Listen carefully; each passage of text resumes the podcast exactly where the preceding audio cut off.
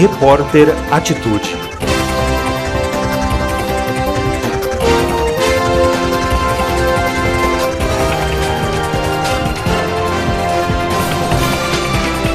Terça-feira, 21 de julho de 2015.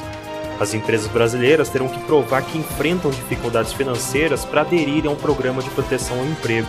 As jornadas de trabalho e os salários só poderão ser reduzidos caso as companhias esgotem todas as possibilidades de uso do banco de horas e das férias coletivas. O plano foi regulamentado pelo Ministério do Trabalho, que promete publicar amanhã o detalhamento das normas.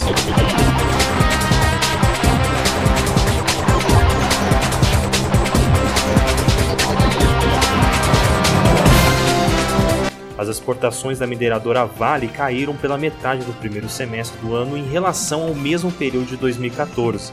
O resultado corresponde a um lucro de 5 bilhões 697 milhões de dólares desde o início do ano.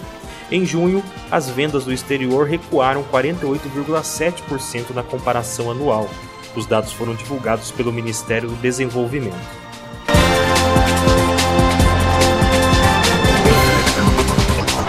A Justiça dos Estados Unidos condenou Citigroup a pagar 700 milhões de dólares a clientes prejudicados por cobranças ilegais e propagandas enganosas.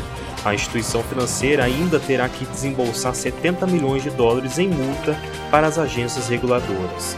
A sentença inclui irregularidades cometidas entre 2000 e 2013, quando correntistas foram incluídos em planos sem autorização.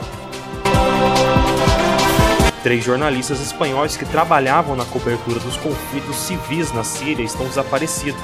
A denúncia foi feita por uma organização que representa a categoria em Madrid. A entidade alega que eles sumiram em meio a ataques de rebeldes contra repórteres em Alepo.